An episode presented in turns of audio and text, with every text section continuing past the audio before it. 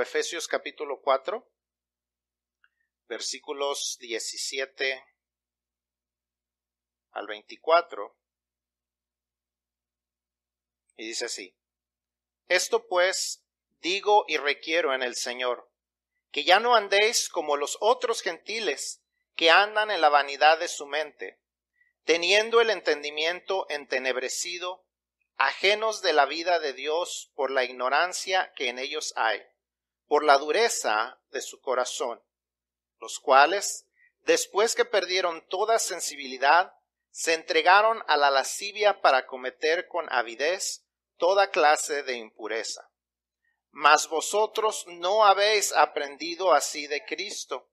Así, perdón, si en verdad le hubierais oído y habéis sido por él enseñados, conforme a la verdad que está en Jesús en cuanto a la pasada manera de vivir, despojaos del viejo hombre, que está viciado conforme a los deseos engañosos, y renovaos en el espíritu de vuestra mente, y vestíos del nuevo hombre, creado según Dios, en la justicia y santidad de la verdad.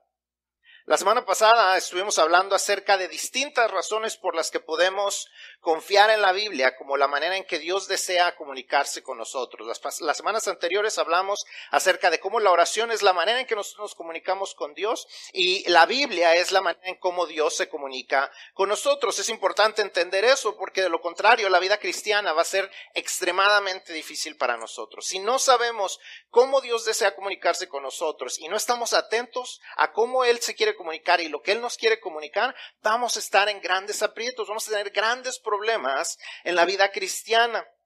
En Juan 14 encontramos a Jesús hablando con sus discípulos y les, les está dando algunas instrucciones finales acerca de, de cómo deben vivir su vida. Y estas son estas instrucciones ya las casi lo último que ellos oyen antes de que Él sea arrestado y sea crucificado.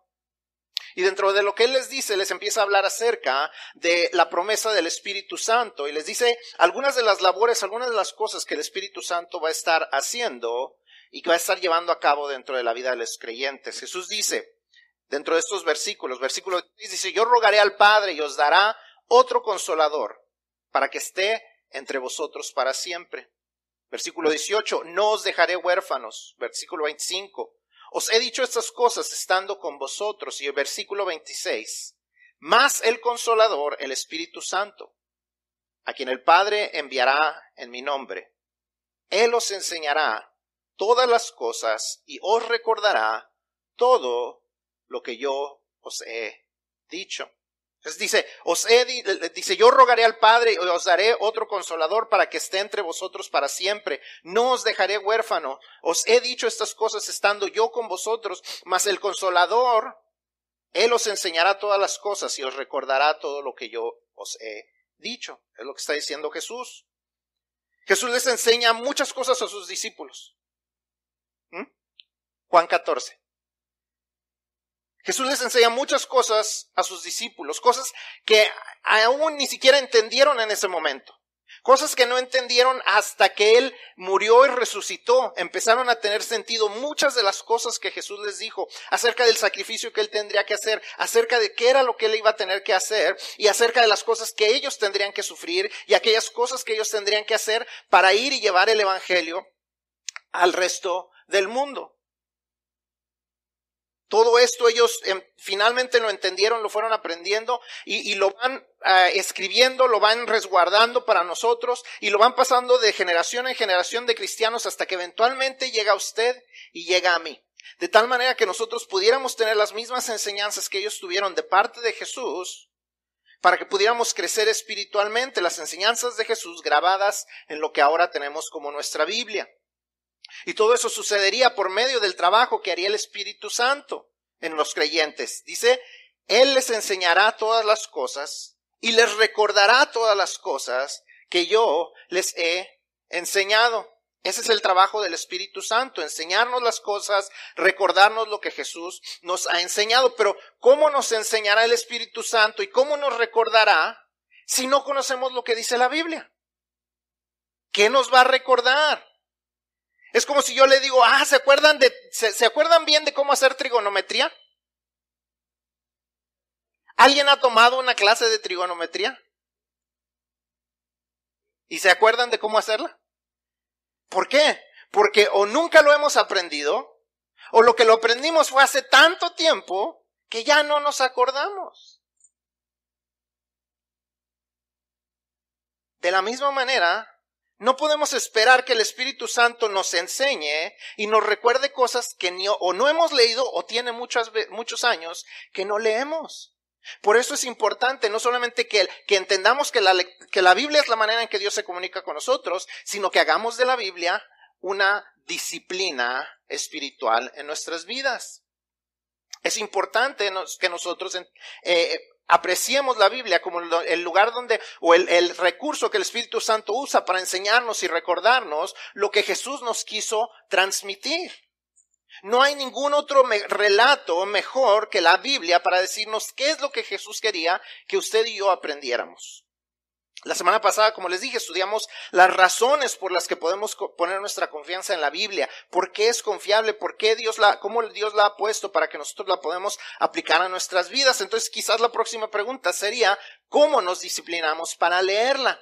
¿Cómo formamos en nuestra vida una disciplina de la lectura bíblica para que el Espíritu Santo nos enseñe y nos recuerde lo que necesitamos para vivir una vida que le agrade a Dios, que le glorifique a Él, que cumpla el propósito eh, para, para el cual nosotros fuimos hechos.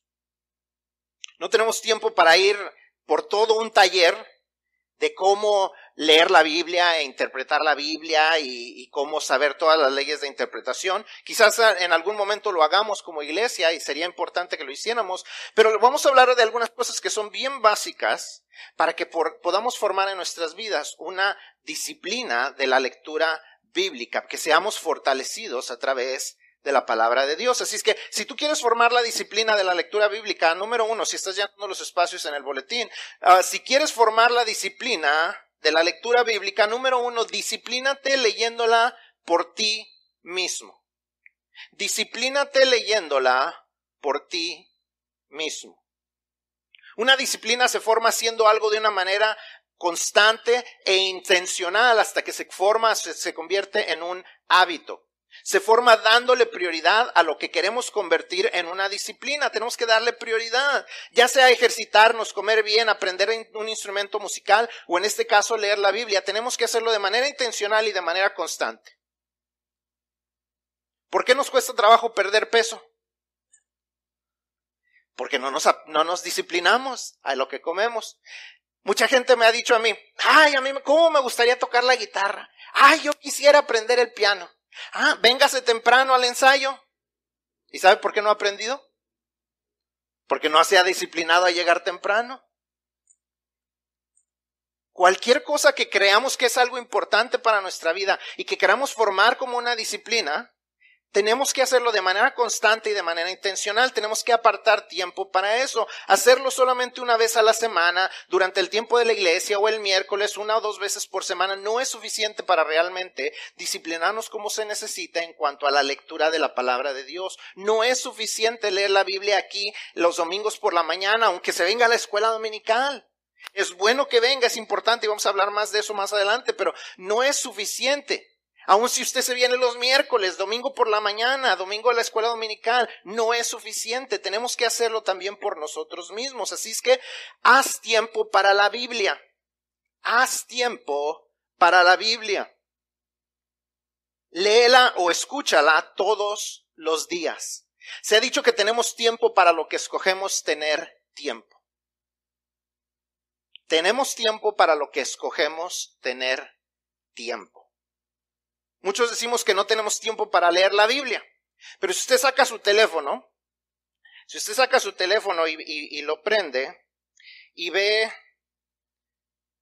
aquí, le dice un análisis, un reporte de cuánto tiempo usted pasó en esa pantalla. Y ahí le va a decir, pasó 30 minutos en medios sociales, 30 minutos viendo videos de TikTok, este, 45 minutos buscando las noticias de farándula, 25 minutos buscando las noticias de México, etcétera, etcétera, etcétera. Pero decimos, pero no tengo tiempo para la Biblia.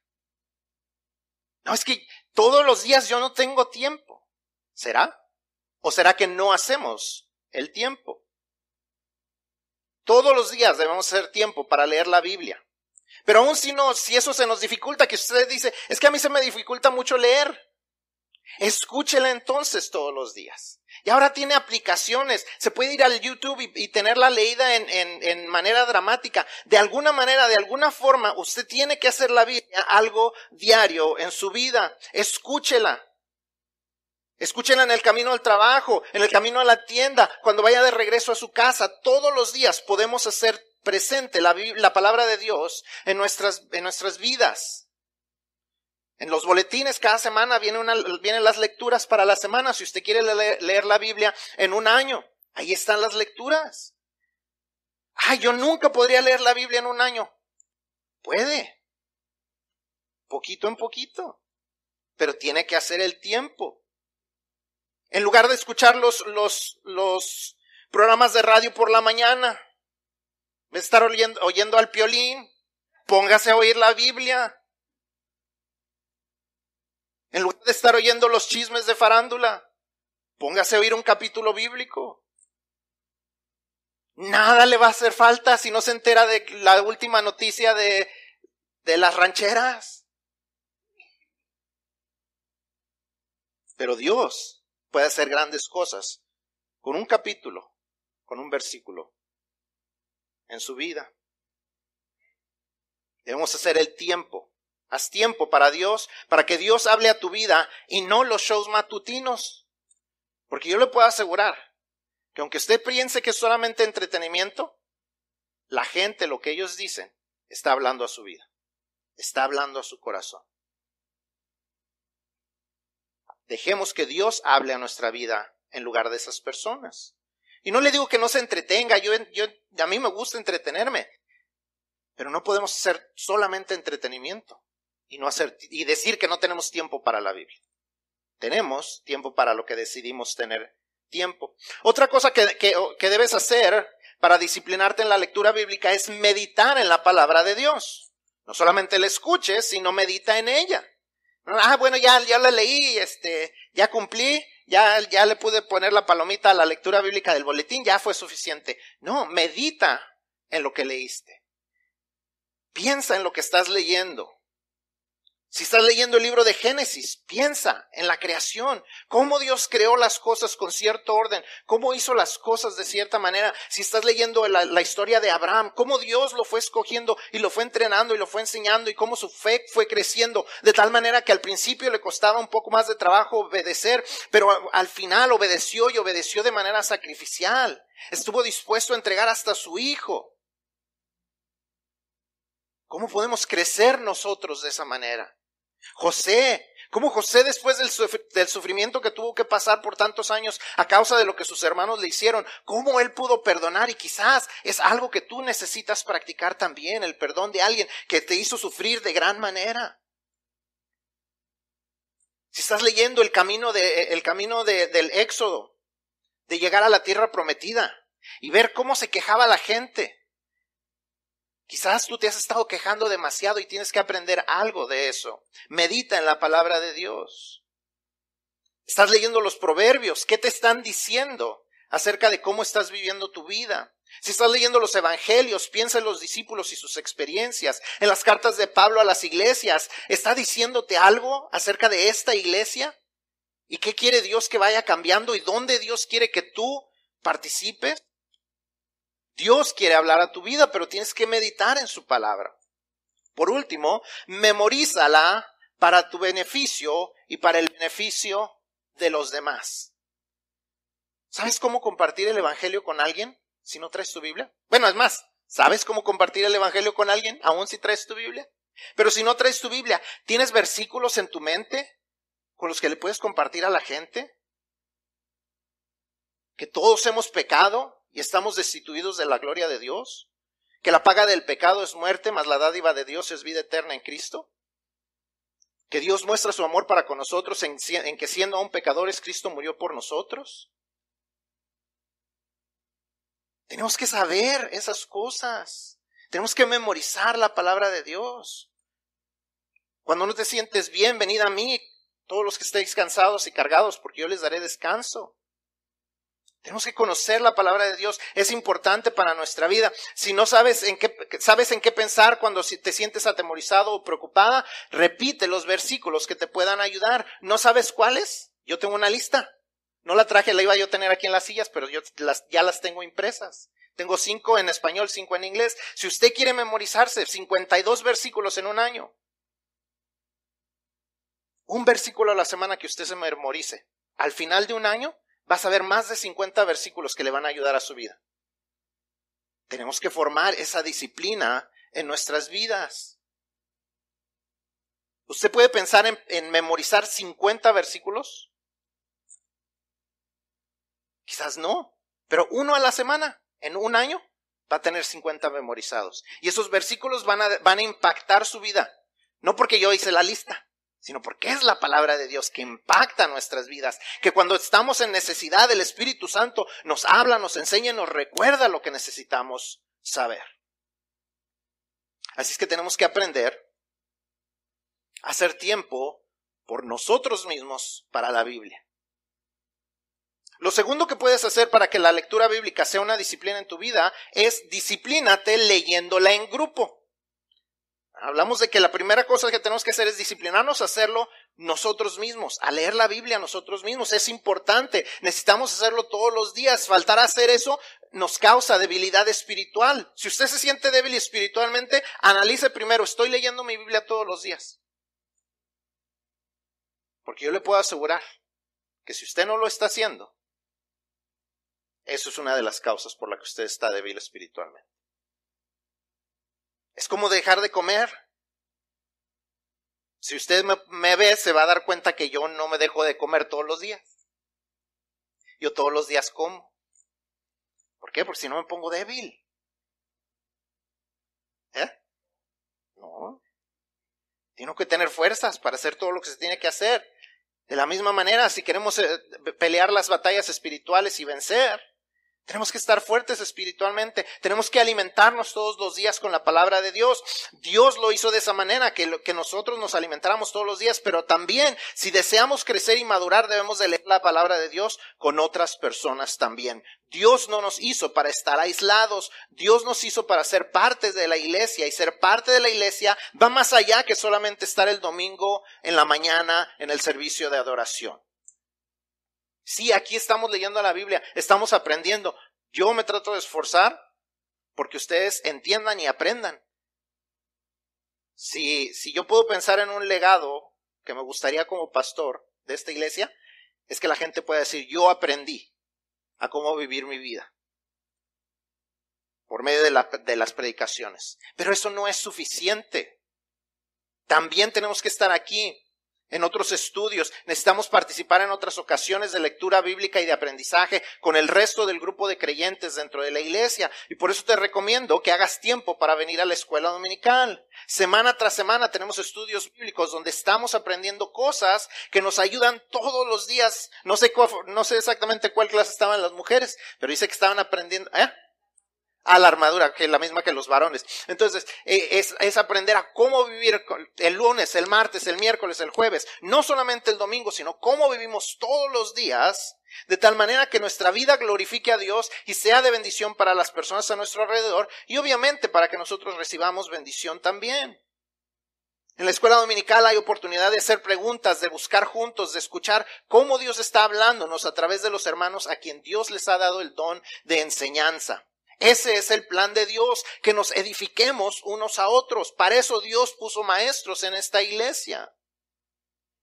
Ese es el plan de Dios, que cada uno de nosotros tomemos nuestra parte y nos beneficiemos de los que hacen su parte dentro de la iglesia también.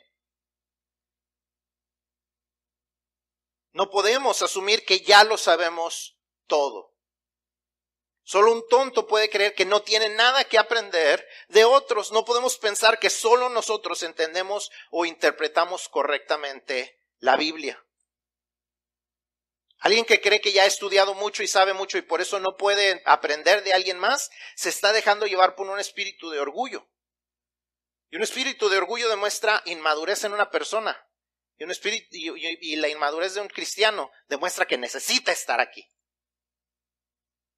Entre más pensemos que ya lo sabemos todo, más necesitamos estar aquí. Tenemos que aprender a crecer por medio del ministerio de otras personas. No solamente los domingos son para aprender, también puedes participar en otros grupos de estudio bíblico, ya sea un estudio bíblico en tu hogar, el estudio eh, bíblico en el hogar de alguien más, en tu trabajo, entre tu familia, entre un grupo de amigos o hermanos más cercanos de la iglesia. Los jóvenes se nos reúnen por Zoom los viernes, no sé si usted sabía que los jóvenes se reúnen por Zoom. Ahí se meten todos a Zoom, tienen una, pequeña, un pequeño estudio, un tiempo para orar por unos, unos por otros, saber cómo les está yendo. Las mujeres se reúnen una vez al mes y, tienen una meditación en la palabra de Dios y tienen su tiempo de, de compañerismo. Los varones ya nos hace falta también hacer algo así. Pero es importante que estudiemos la Biblia juntos. Quizás tú quieres que llevemos un estudio de discipulado a tu casa. O necesitas venir al estudio de discipulado aquí. Déjanos saber. Y una de las mejores maneras para aprender es enseñando. Así es que si tienes el don de enseñanza y sientes el llamado, también déjanos saber, porque también te queremos ayudar a que aprendas en medio de eso. Seguramente la hermana Lloyd, el pastor Solís o yo, vamos a ayudarte en ese llamado y te vamos a poner a trabajar. Y ahí es donde luego la gente ya no quiere. Porque ya los vamos a poner a trabajar. Pero es importante, es parte de aprender. A mí me encantan los estudios de discipulado porque vuelvo a estudiar y vuelvo a aprender. Y vuelvo a recordar las cosas que he aprendido y vuelvo y, empiezo a ver cosas nuevas. Y cuando nos sentamos por decir, ahorita que estamos con el estudio con, con, la familia de Blanquita, es un tiempo excelente porque estamos aprendiendo juntos y hacemos preguntas y salen otros temas y podemos estar juntos viendo qué es lo que Dios quiere que hagamos. El estudio en grupo nos ayuda a formar convicciones y fortalecernos y formar esas disciplinas que nos son tan necesarias a cada uno de nosotros.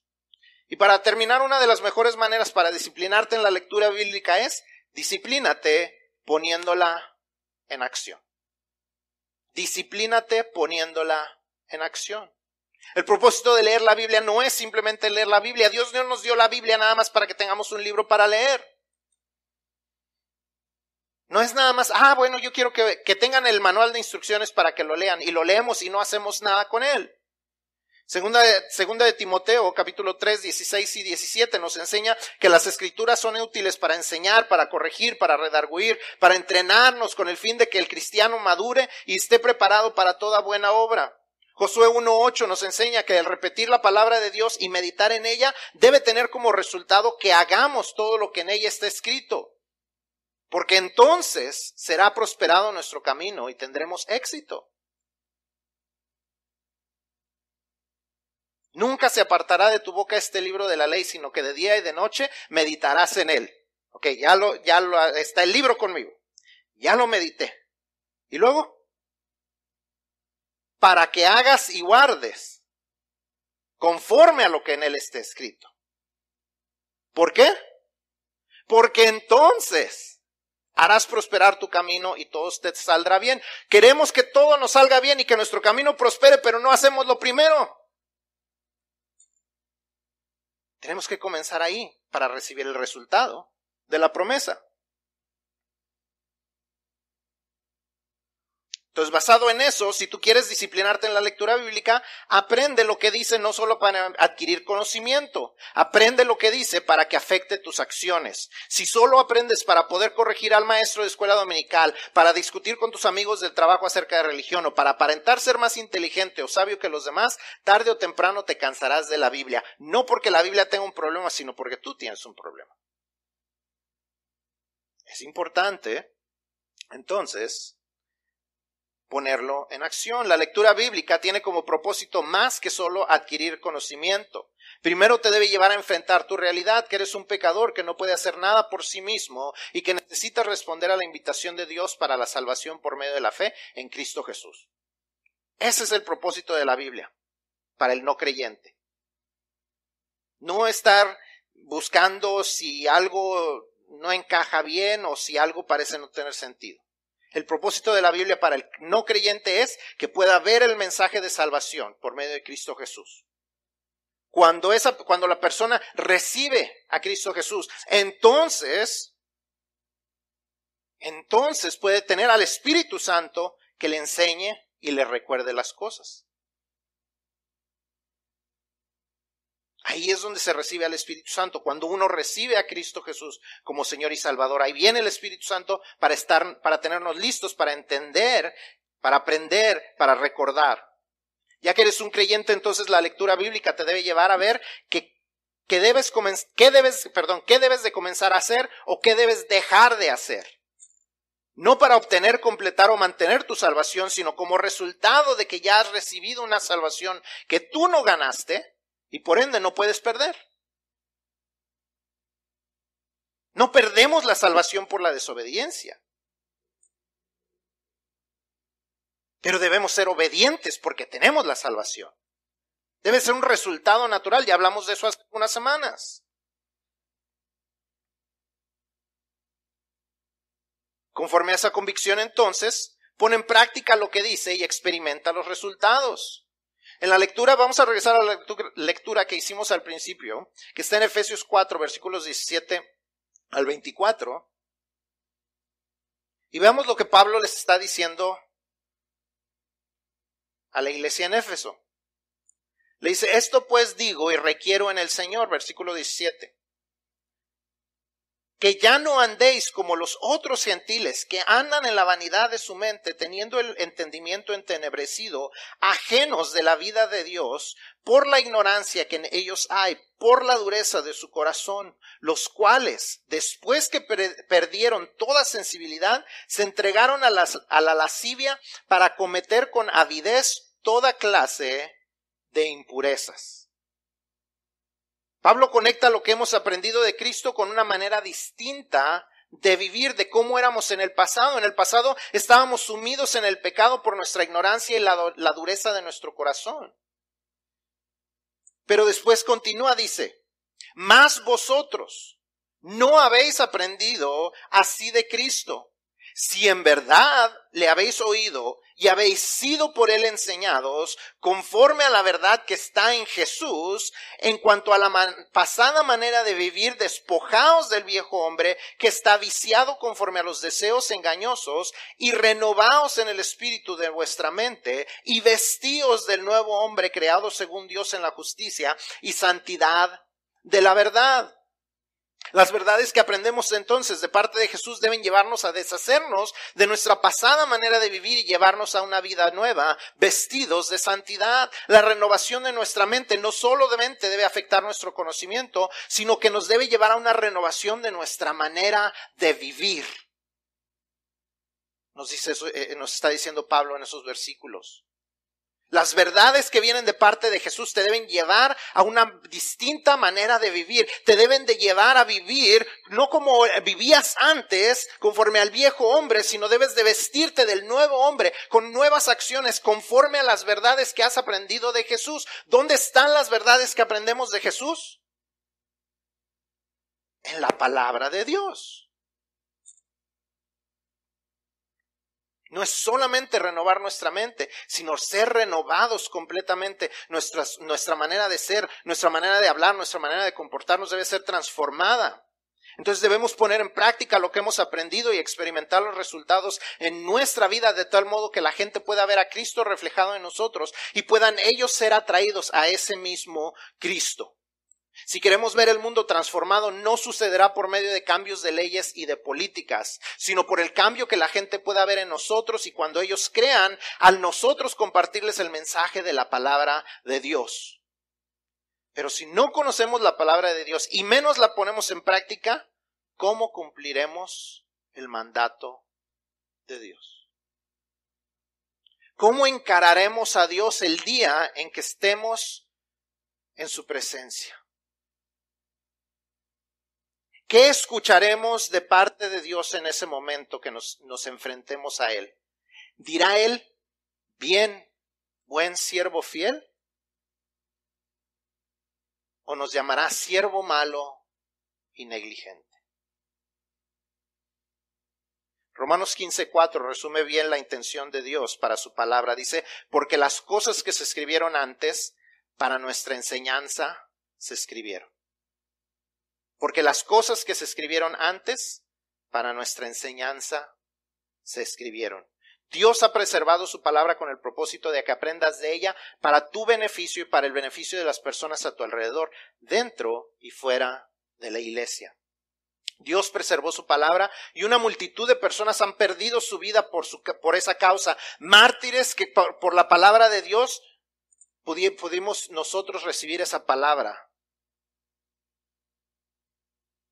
Esta es la carta de Dios para ti, la carta de Dios para el mundo. Una carta de amor, pero también una carta de instrucción, una carta de advertencia. La gente necesita ver esa carta no solamente como algo que hemos leído y memorizado, sino como algo que vivimos, algo que se ve por medio de tu vida, por medio de mi vida.